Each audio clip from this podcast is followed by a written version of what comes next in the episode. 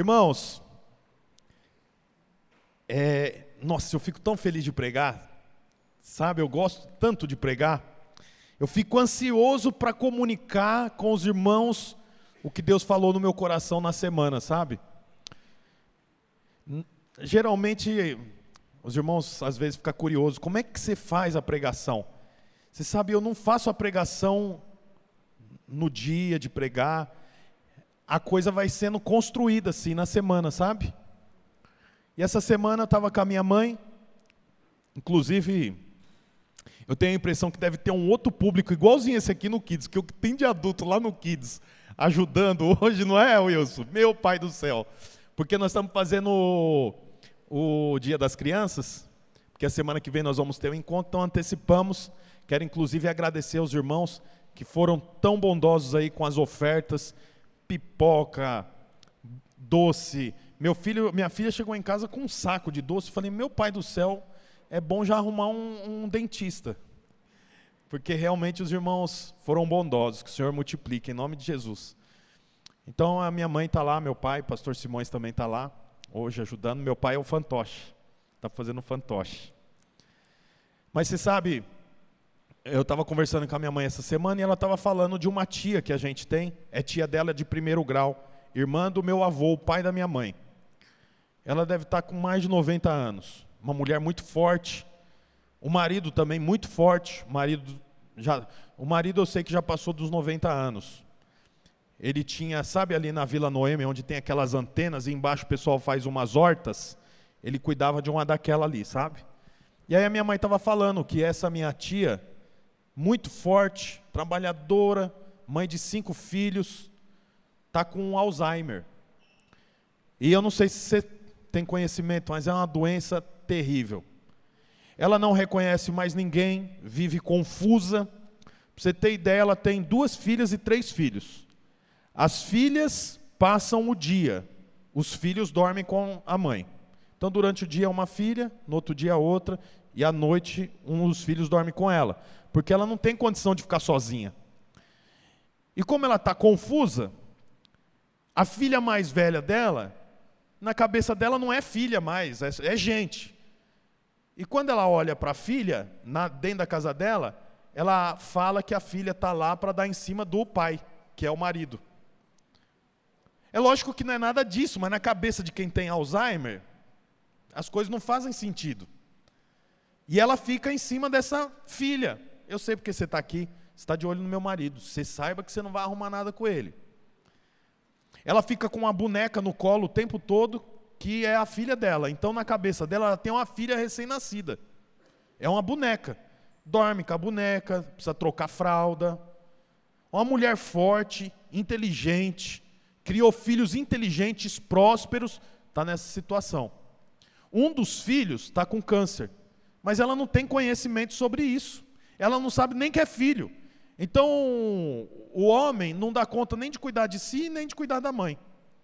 Aí minha mãe falou assim: o tio e a tia não dormem mais juntos. Por quê? Porque ela não consegue ficar parada. E onde ela para, ela fica batendo a mão, tipo como se fosse um instrumento musical, batucando. E quando ele dorme, ela fica batucando nas costas dele o tempo inteiro. Ele não dá conta de dormir. Então eles dormem em quarto separado. E ela contou isso, né? Porque foi visitar, normal. Mas isso ficou na minha cabeça e eu não consegui esquecer desde o começo da semana. Aí eu fui meditar sobre isso. E diante do que eu estava meditando, o Senhor começou a ministrar no meu coração. Que, você sabe, uma, da uma das estratégias do nosso inimigo, se não for a maior estratégia, é confundir os filhos de Deus. Uma pessoa confusa é mais perigosa do que uma pessoa paralisada. Porque uma pessoa paralisada, ela não pode fazer muita coisa, mas uma pessoa confusa pode. É gente confusa que entra em cinema atirando em todo mundo. Gente confusa que entra na escola com um machadinho, com uma arma e mata criança, igual nós vimos em Suzana há pouco tempo atrás. Você percebe então que gente confusa é muito mais perigoso do que gente paralisada. E essa é uma ferramenta de Satanás. Satanás quer muito mais te confundir do que te paralisar. Você quer ver um texto? Abre a sua Bíblia lá em Gênesis, no capítulo 3. Gênesis 3, versículo 1. Um texto muito conhecido. Fala assim: Ora, a serpente era o mais astuto de todos os animais selvagens que o Senhor Deus tinha feito. E ela perguntou à mulher: Foi isso mesmo que Deus disse? Não coma de nenhum fruto da árvore do jardim? Respondeu a mulher à serpente: Podemos comer do fruto das árvores do jardim, mas Deus disse: Não coma do fruto da árvore que está no meio do jardim, nem toque nele, do contrário, vocês morrerão. Disse a serpente à mulher: Certamente não morrerão. Deus sabe que no dia em que dele comerem, seus olhos se abrirão e vocês, como Deus, serão conhecedores do bem e do mal. Quando a mulher viu que a árvore era, era quando a mulher viu que a árvore parecia agradável ao paladar, era atraente aos olhos, e além disso desejável para dela se obter discernimento, tomou do seu fruto, comeu e deu ao seu marido, que comeu também. Os olhos dos dois se abriram e perceberam que estavam nus. Então juntaram folhas de figueira para cobrir-se. Ouvindo o homem e a sua mulher passos do Senhor Deus que andava pelo jardim, quando soprava a brisa do dia, esconderam-se da presença do Senhor Deus entre as árvores do jardim. Mas o Senhor Deus chamou o homem, perguntando: Onde que você está? E ele respondeu: Ouvi os teus passos no jardim e fiquei com medo, porque estava nu, por isso me escondi. E Deus perguntou: Quem te disse que você estava nu? Então o que está acontecendo aqui? Se a gente voltar um pouquinho na história, Primeiro capítulo, Deus fez todas as coisas. Capítulo 2, o Senhor coloca o homem no jardim. Capítulo 3, Deus percebe que o homem está muito sozinho e que ele não encontrou uma pessoa que ele se identificasse amorosamente. Então, a partir daí, o Senhor fez Eva. Os dois estavam vivendo, dando nome para os animais. Todo dia, como você já sabe, na viração do dia, o Senhor aparecia ali para eles e relacionava junto a eles. Até que um dia a Bíblia diz que uma serpente apareceu e começou a conversar com Eva. Você vê que curioso, essa é uma, uma ferramenta de Satanás, o disfarce. O diabo nunca aparece para você do jeito que ele realmente é, ele sempre disfarça, sempre camufla. Era uma serpente. Você vê que interessante. Por que, que o diabo usou uma serpente? Porque o modus operandi dele é não ser percebido. E para ele não ser percebido, o que, que ele faz? Ele se camufla. Então era uma serpente, não era Satanás, mas no final das contas era Satanás. Muitas vezes o diabo quer destruir o seu casamento, mas ele não, ele não aparece para você como ele é. Ele aparece com você por intermédio de uma outra coisa, de uma outra forma. Muitas vezes uma outra mulher, um outro homem, uma percepção equivocada que você tem sobre alguma coisa. Essa é a tentativa de Satanás. Por quê? Porque ele precisa disfarçar. À medida que ele se disfarça, ele consegue conversar com a mulher. Quando ele consegue conversar com a mulher, o que, que ele pergunta para ela? Ele não faz uma. Ele não, ele, não, ele, não, ele não usa exclamação, ele usa interrogação. Ele pergunta assim para ela: É isso mesmo que Deus falou? Que você não pode comer de todos os frutos? Ela fala: Não, eu posso comer de todos, eu não posso comer de um. Você vê que interessante. Satanás, ele coloca uma dúvida. Por quê? Porque o objetivo é não ser percebido. E como ele não é percebido, agora ele tem a oportunidade de confundir. Você vê que engraçado, preste atenção nisso aqui. Era uma serpente. A serpente podia muito bem ter picado os dois, o casal. E pronto, acabava. O homem e a mulher morria. Sim ou não? Podia ou não podia? Podia. Mas por que, que não aconteceu isso? Porque para Satanás é melhor um filho de Deus confuso do que um filho de Deus paralisado. Se Adão e Eva fossem mordidos pela serpente, eles morreriam, e mortos, eles não causariam dano nenhum. Mas Adão e Eva confusos podia causar um grande problema, como foi o que aconteceu.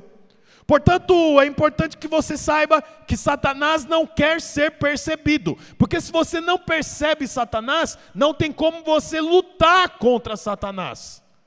Portanto, Satanás, ele se disfarça de outra maneira. Estava dizendo hoje de manhã, o rapaz está na faculdade, e aí daqui a pouco aparece uma moça, coisa mais linda, e a moça começa a dar em cima desse rapaz. Ele fala assim: Nossa, eu vou levar essa moça para a igreja, eu vou converter ela, vou casar com ela. Só que não é tão simples assim. E no meio do caminho, quando ele percebe, ele está no motel com essa moça. Da onde que veio essa moça? Quem que é essa mulher? Eu já vi quantas histórias como essa. Eu estou na igreja desde os seis anos de idade. 30 anos, tem 36 anos. Eu já vi gente que, nós tinha um rapaz, nós vamos ter encontro. Eu lembro de muitas vezes nós termos ido para o encontro com ele. Era um cara tão querido, ele tinha tanto talento, tanto dom, ele tocava o violão, a voz dele não era tão boa, mas quando ele tocava o violão, o céu descia. Era poderoso. Mas ele acabou se envolvendo, não foi nem com uma nem com duas mulheres, e com prostitutas. Acabou a história do rapaz. Acabou, engravidou a namorada daí. O negócio foi descambando de um jeito, que chegou uma hora que foi descoberto que ele gastou uma herança, uma parte de uma herança, tudo com prostituição. E era um rapaz que eu tive junto com ele. Eu vi ele expulsando demônio, gente endemoniada. Como é que chega nesse nível? Sabe por quê? Porque não percebeu Satanás. Se a gente continuar lendo o livro, a Bíblia diz assim que a serpente recebeu do Senhor uma, uma sentença. Qual era a sentença? Agora você vai rastejar sobre o seu ventre e você vai picar o calcanhar do homem. Por que, que é o calcanhar do homem? Porque a parte de trás o homem não está nem vendo. É exatamente onde Satanás quer picar, aonde você não nota. Por quê? Porque o trunfo do diabo é não ser visto. Então, ora você pensa que é o irmão. Não, quem acabou comigo foi o irmão. Aquele irmão não presta. Nossa, olha, quem acabou comigo foi a secretária, ela entrou na minha vida. Quem acabou comigo foi a minha sogra. Não foi! É que você não percebeu Satanás. Por que você não percebeu? Porque ele é surrateiro. A artimanha de Satanás é não ser notado. Porque se ele não é notado, de que jeito que você vai combater ele?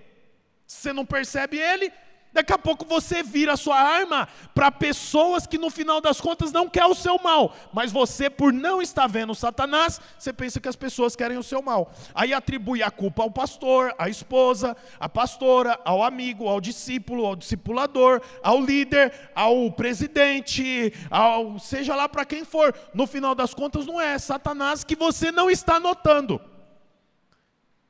Depois de não ser notado, que, que Satanás faz? Põe uma interrogação. Por quê? Porque Satanás questiona. Para que, que ele questiona? Para gerar dúvida. Depois que ele gera dúvida, é estabelecido a confusão. Depois que é estabelecida a confusão, chega a incredulidade e, por último, o pecado. Pode ver, foi isso que aconteceu com Adão e Eva. Ele gera uma dúvida. É verdade que vocês não podem comer de todos os, os frutos? Gerou uma dúvida. Depois da dúvida, a confusão. Você vê que Adão e Eva, eles produzem uma roupa com folha, se esconde atrás de árvore. É, é pífio a estratégia deles, é horrível a estratégia deles. É a estratégia de alguém confuso, de alguém que, que se perdeu. E tudo começou aonde? Com a dúvida. Portanto, o nosso inimigo, ele não quer ver você morto, ele quer ver você confuso. Chegou a hora que você já não consegue mais acreditar na Bíblia. Por quê? Porque dentro da sua casa, você clicou lá no YouTube e você colocou para ouvir uma pessoa que ela não te conhece, você não conhece ela, não tem, não tem, ela não tem preocupação com você, você não sabe se a pessoa é séria, se não é. Aí você ouve um corte de um podcast de 40 segundos e essa pessoa falando alguma coisa que vai contra a sua fé. Aí pronto, você fala: "Não, é isso aqui". Estava conversando com uma pessoa esses tempo atrás, que por conta de vídeos que ela começou a ouvir, ela começou a questionar sobre a fé dela. Porque está cheio de pastor, irmão, na internet, pregando que só é válido o que Jesus disse. Está na Bíblia, mas não foi Jesus que disse, então não é válido. É uma mentira. Eu estava vendo, comecei a seguir um pastor essa semana, por curiosidade. Eu já achei estranho algo que ele estava falando. Toda vez que ele ia começar um vídeo, ele falava assim: ó, Bom dia a todos e todas. Boa tarde a todos e todas. Eu falei, ah, mas tem alguma coisa de errado nisso aqui. Se ele se refere a todos e a todas, é porque todos é para homem e todas é para mulher. Se ele quer se referir a todos em uma palavra só, qual palavra que ele vai ter que usar? Todes. É um pastor.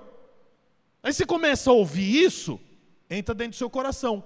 Aí você pensa assim: nossa, agora eu preciso descobrir, eu preciso saber o que, é isso. Por que, que é assim aqui? Por que, que é assim ali? Aí parece que aquele pastor está tentando te ajudar, mas no final é só Satanás e você não está percebendo. Aí quando você nota, você já está com a boca cheia de fruta. Já entrou veneno dentro de você. Você sabe, tome muito cuidado. Porque você pode estar tá dando ouvido para pessoas que não conhecem você, não tem carinho pela sua família, não sabe quem é sua esposa, não sabe quem são seus filhos, não sabe quem é você, não sabe qual é a cidade que você mora, tá tá nem aí para você. Por outro lado, você também não conhece essa pessoa. Você não sabe que tipo de vida que ele tem, que ela tem, não sabe se tem família, se não tem, e você está dando ouvido para isso. Eu quero dizer uma coisa para você: tome muito cuidado, muito cuidado, porque a estratégia de Satanás é não ser percebido para te confundir. Você quer ver? Volta lá no texto que eu acabei de ler em Êxodo 32. Olha lá, vou ler novamente um pedacinho do que eu li.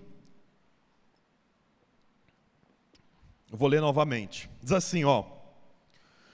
O povo, ao ver que Moisés demorava a descer do monte, juntou-se ao redor de Arão e lhe disse: Venha, faça para nós deuses que nos conduzam, pois a esse Moisés, o homem que nos tirou do Egito, não sabemos o que lhe aconteceu.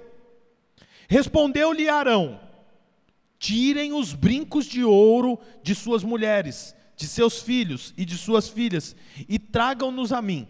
Todos, todos tiraram os seus brincos de ouro e os levaram a Arão. Ele os recebeu e os fundiu, transformando tudo num ídolo que modelou com uma ferramenta própria, dando-lhe a forma de um bezerro. Então disseram: Eis aí o seu Deus, os seus deuses, ó Israel, que tiraram vocês do Egito. Olha o versículo 5.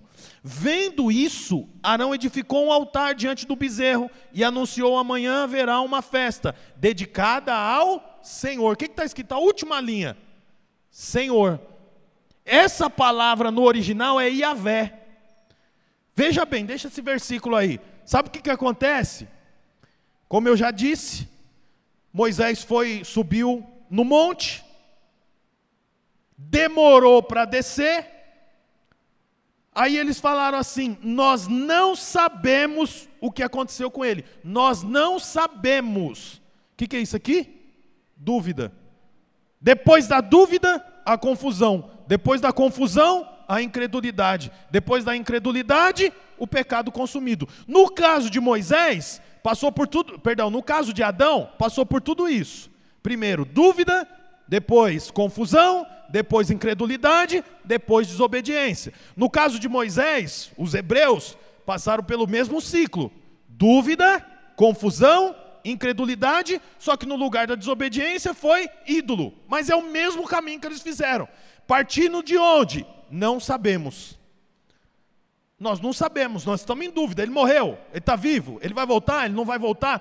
Portanto, tudo começa numa dúvida, porque a dúvida gera confusão.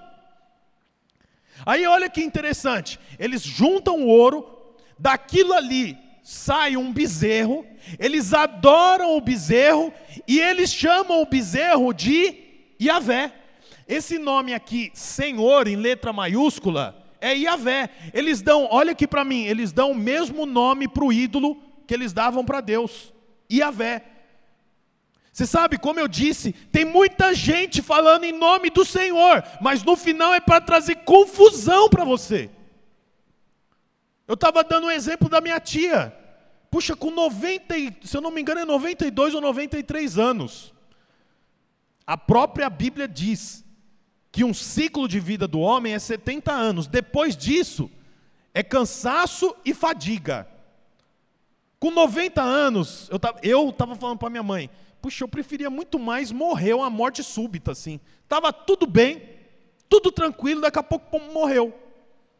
do que viver desse jeito. É, na verdade, ela não está vivendo, ela já morreu há alguns anos, porque ela não sabe quem é ela. Na cabeça dela, ela tem uma filha.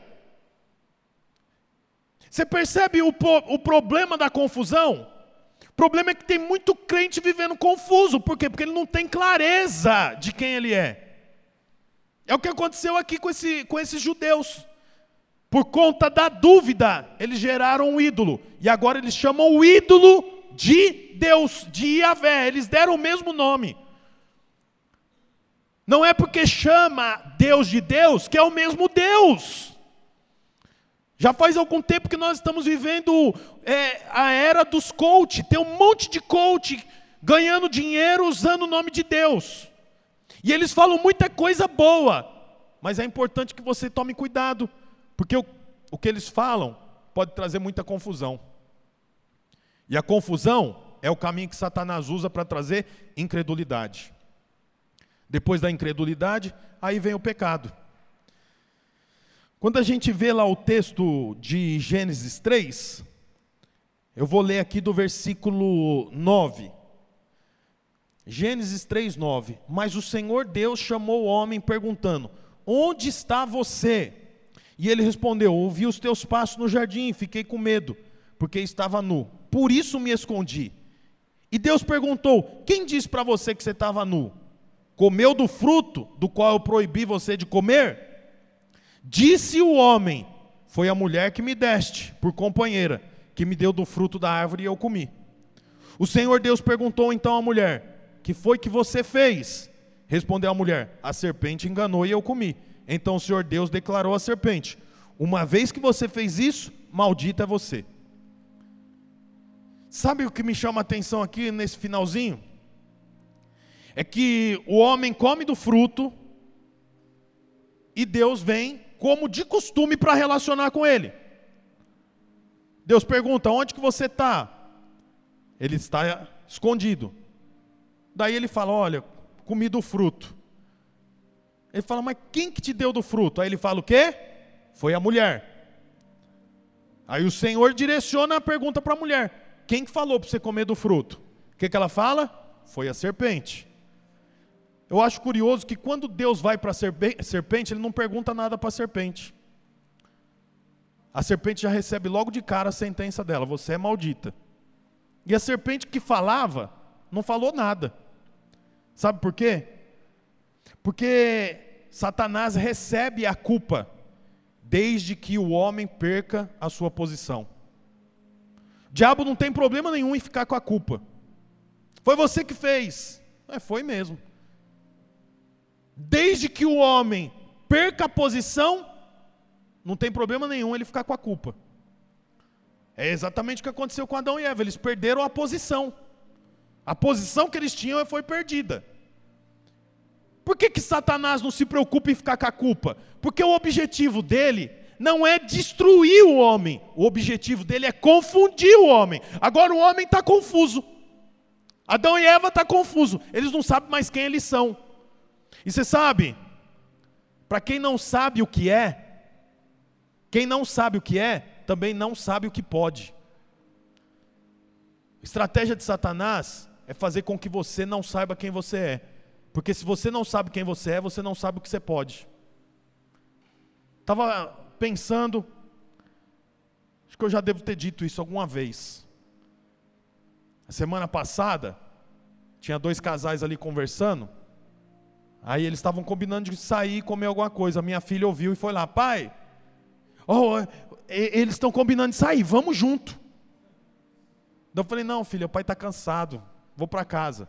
Ah, não, quero ir também. Começou a chorar. Aí nós fomos juntos. Nenhum dos filhos dos irmãos nunca fizeram isso comigo. Talvez você tenha filho pequeno. Nunca seu filho, o filho do Rafa, veio para mim e falou: Pastor Bruno, o pessoal ali vai comer pizza, eu quero ir também. Me leva. Por que, que minha filha faz isso? Porque ela sabe que ela é minha filha. E quem sabe quem é, sabe o que pode. Os filhos do Rafa não são meus filhos, então eles nem pedem. Por quê? Porque eles não são meus filhos, não tem por que pedir.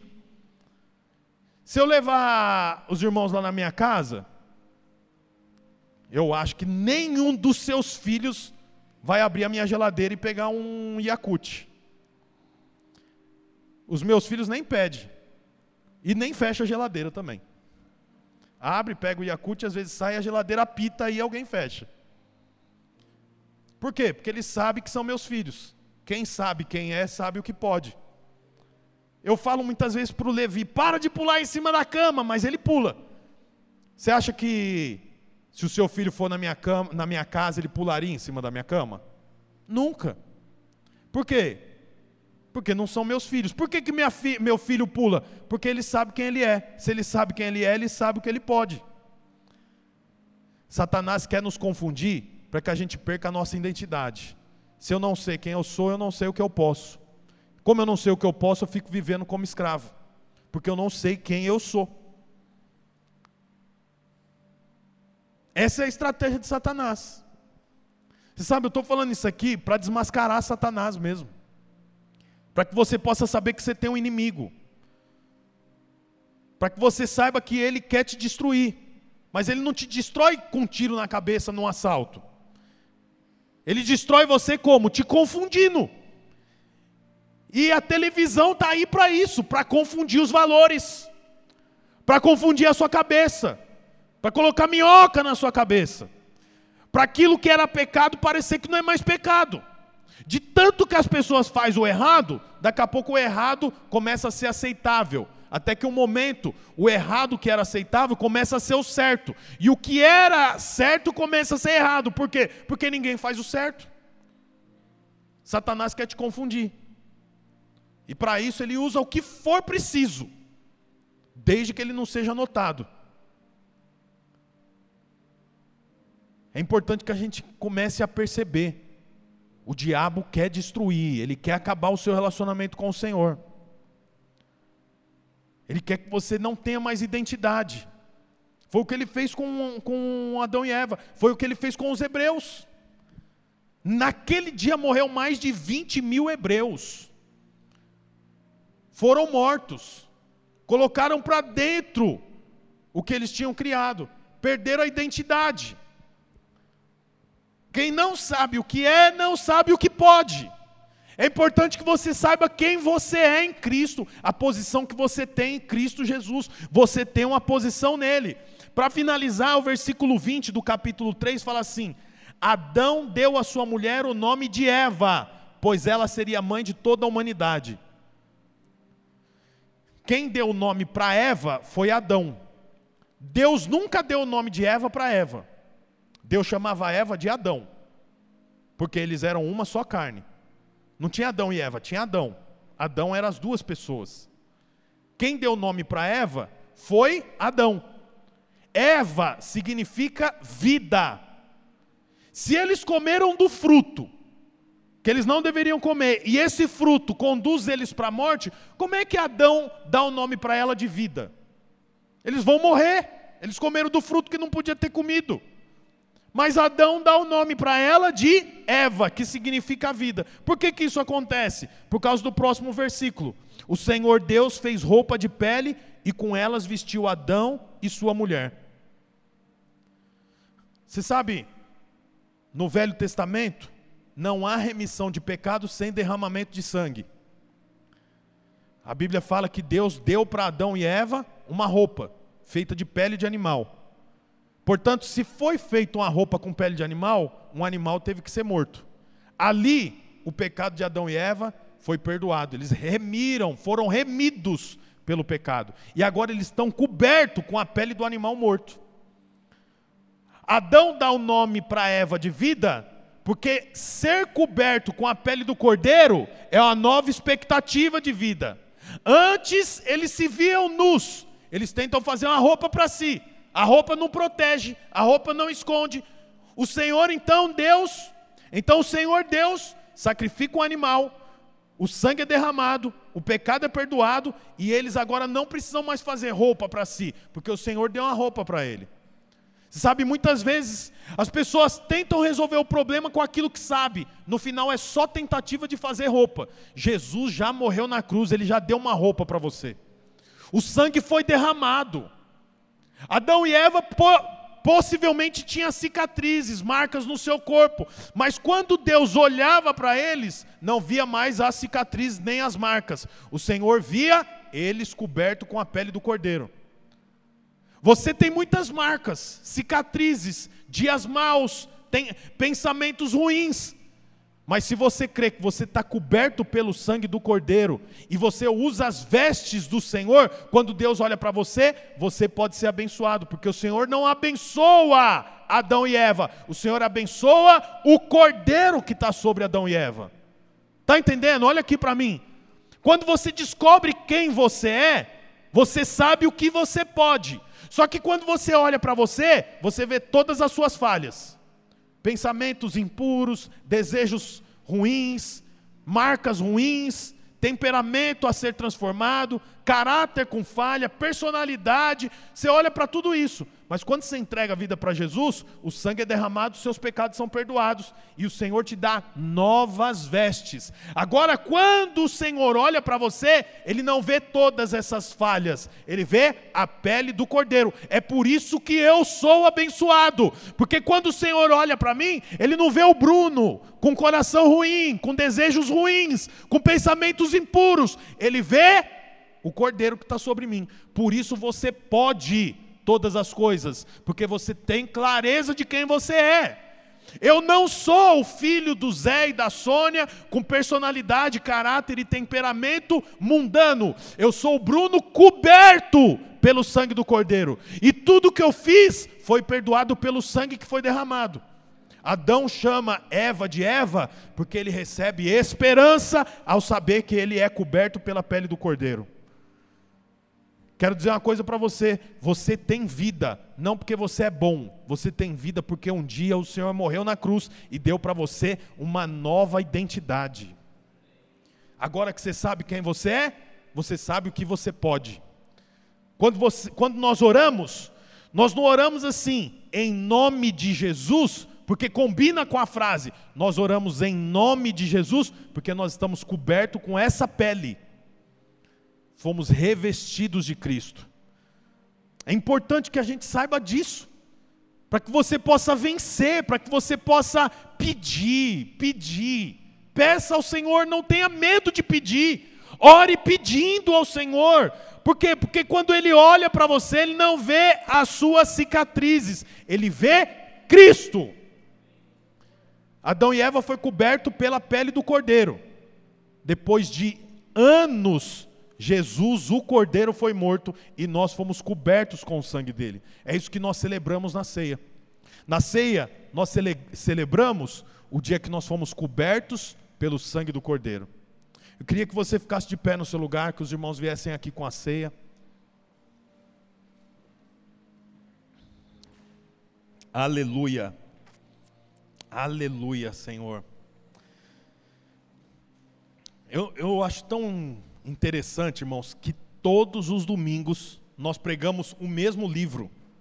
Tudo bem que é um livro grosso, mas quantas vezes você já não ouviu pregação sobre Gênesis capítulo 3? Quantas vezes eu mesmo já não preguei isso? Mas é curioso como é que a palavra se renova a cada manhã. Você vê, eu, eu sou crente, como eu disse, vim para a igreja com seis anos. Sou pastor acho que um pouco mais de 10 anos. E eu nunca subi para pregar um livro qualquer, Paulo Coelho. Nós subimos aqui só para pregar, obrigado. Nós subimos aqui e pregamos o mesmo livro todos os domingos. E vai ser assim até a volta de Jesus. Por quê? Porque essa palavra contém vida. Aqui tem vida, irmãos.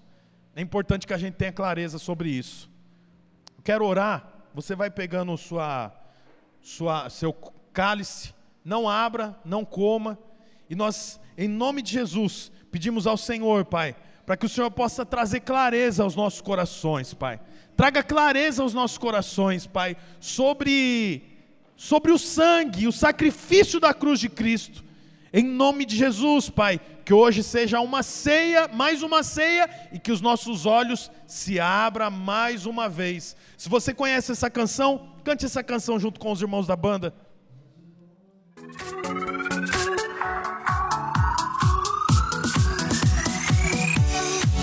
Olá, você acabou de escutar mais uma de nossas pregações. Eu quero aproveitar e te fazer um convite para que você venha aqui nos conhecer pessoalmente em um dos nossos dois cultos, às 10 da manhã ou às 18 horas. Também aproveite e nos siga nas redes sociais para mais informações. Deus abençoe e até mais.